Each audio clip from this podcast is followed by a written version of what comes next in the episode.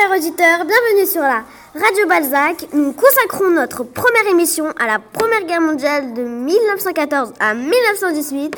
En effet, cette année, c'est le centenaire de la fin de la Première Guerre mondiale et c'est au vieux pays, Tremblay en France, anciennement Tremblay-les-Gonesse, a, a choisi de commencer cette commémoration.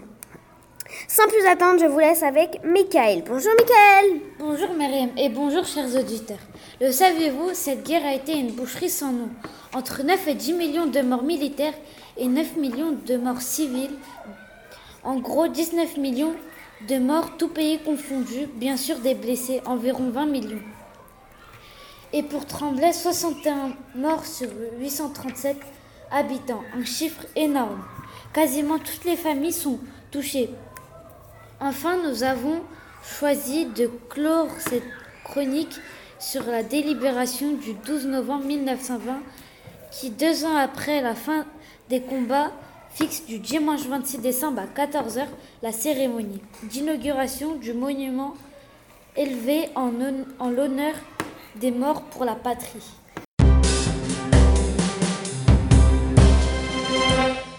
Merci Michael pour ces explications et sans plus attendre, je vous laisse avec Nathan. Bonjour Nathan. Bonjour Myriam et à tous. Aujourd'hui, je vais vous parler des noms qu'on a donnés aux soldats. J'en ai retenu quatre pour vous. Le premier, le plus connu, les poilus.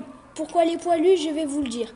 Car ils vivaient dans des tranchées creusées dans la terre sans, euh, sans conditions d'hygiène.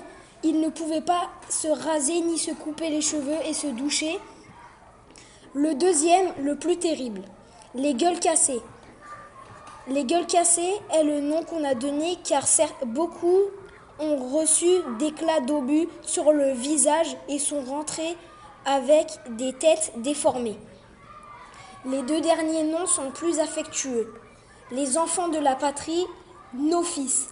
On trouve ces noms gravés sur les monuments aux morts au vieux pays de Tremblay en France.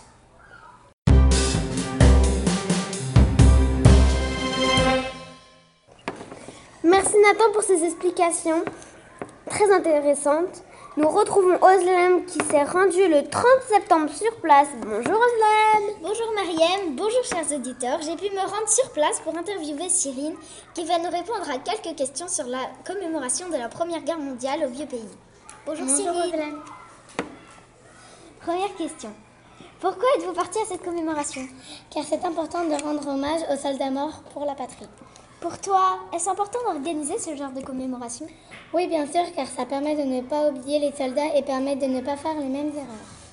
Qu'as-tu découvert lors de cette commémoration, Thierry? Il y avait des, anciens, des anciens taxis qui ont déposé les soldats sur le champ de bataille. J'ai aussi vu des anciennes cartes postales envoyées par les soldats du front.